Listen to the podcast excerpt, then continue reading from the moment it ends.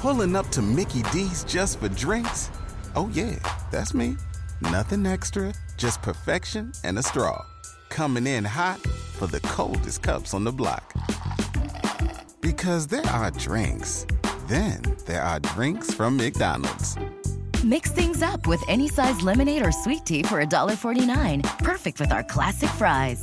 Price and participation may vary, cannot be combined with any other offer. Ba da ba ba ba.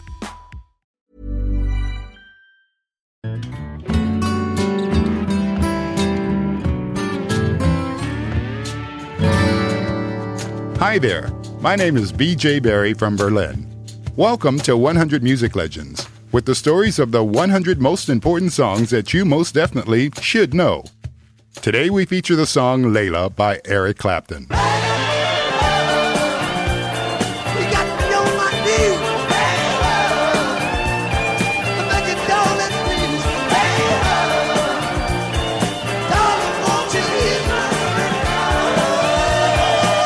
Or better put, the song that became the life soundtrack of an exceptional superstar. Since the very beginning, there was the question which version should you listen to? The original or the remake by the composer himself? Well, the question probably remains a matter of taste. But fact is, both versions became huge hits, and both are on various like lists, like Best Rock Song or Most Played Song, and so on. The story begins with a book Eric Clapton got as a gift, and a taboo Your Best Friend's Wife. But rock and rollers are journeymen without taboos. That's why we love to listen to them. The book was a classic from Persia in the 12th century. The story of Layla and Majnun by Nizami Ganjavi. The story of a boy who fell in love with a girl and later went completely mad.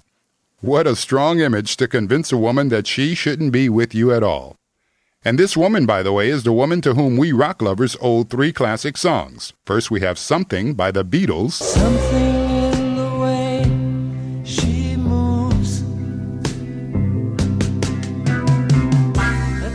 And then there's Layla and another great Clapton song, Wonderful Tonight. And I say yes. You look wonderful tonight. And that woman was Patty Boyd, or as she was called after she married a Beatle, Patty Harrison. Exactly. And the story goes like this Eric Clapton was one of the quiet boys who sought salvation on his guitar. Being an illegitimate child in the 1950s in England was not easy. Eric Clapton had heard a song by bluesman Robert Johnson on a BBC children's program. He had a new fetish, the blues.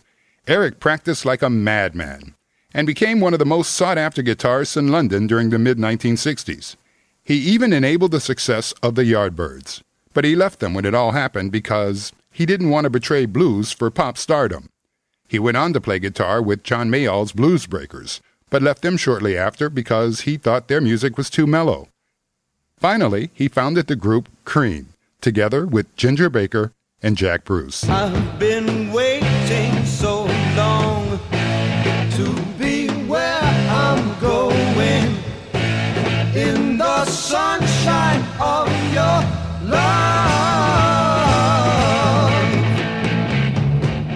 years later, they as well disbanded. Clapton says today he found that the music that they played was too rubbish, and above all, not the blues.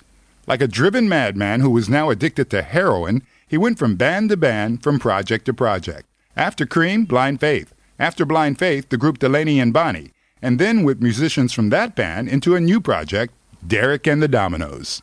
He just didn't want to be that superstar guitar god that he was supposed to be, and he didn't want to be the center of attention, hence the pseudonym Derek. So in the meantime, Clapton and Beatle guitarist George Harrison had become close friends. So close, in fact, that George broke an unwritten law. There were no guest musicians on the Beatles recordings, at least not at that time. But George's new song needed a very special touch. While My Guitar Gently Weeps from the White Album.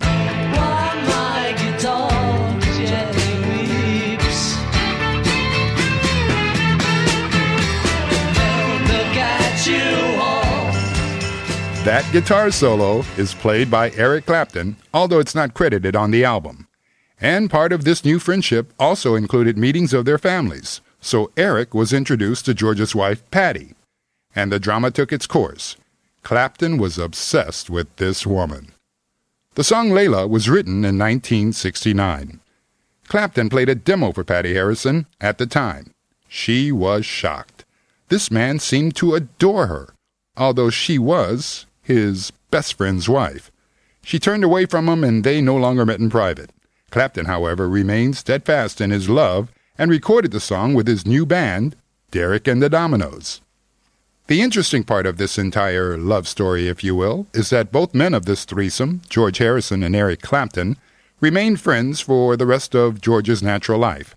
They described themselves as electoral brothers in law, probably some weird form of British humor. Harrison and his wife Patty divorced in 1977 after George had an affair with Ringo's wife. And I would like to remind you of the book and that thing about journeymen without taboos. In 1979, Patty and Eric got married, but the relationship was mainly characterized by alcohol crashes and they too divorced at the end of the 1980s. Personally, a tragedy for Eric, but for us rock fans, a blessing. Without Layla and Wonderful Tonight, the rock world would not be the same. So, what about the acoustic version?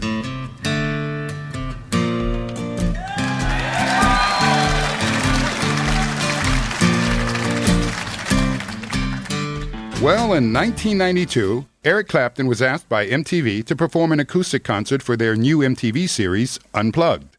Since Clapton was always on the search for real blues, the pure teachings, if you will, he found the idea of a concert only with acoustic guitars grandiose. At the first rehearsals with his rhythm guitarist, Andy Fairweather Low, they also played Layla. They decided to try a slower rhythm, a shuffle. That sounded promising.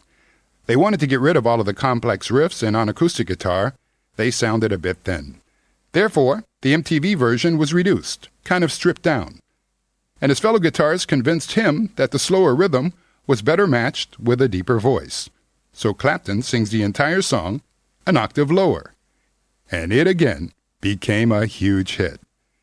There's even a lot of younger rock fans out there who think the MTV version is the original version. It is, however, the most popular version played on radio and TV to this day. And as for Patty, Eric's great love, which failed, Patty says her greatest love was George Harrison. Well, at least Eric still has the success of the song Layla.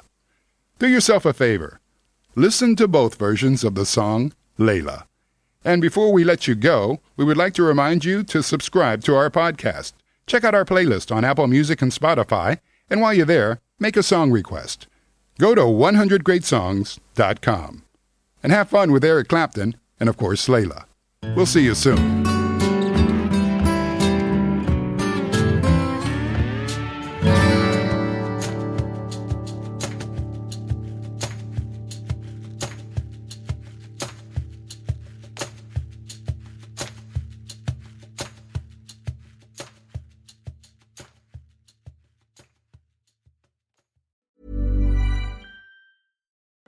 Join us today during the Jeep Celebration event. Right now, get 20% below MSRP for an average of 15178 under MSRP on the purchase of a 2023 Jeep Grand Cherokee Overland 4xE or Summit 4xE.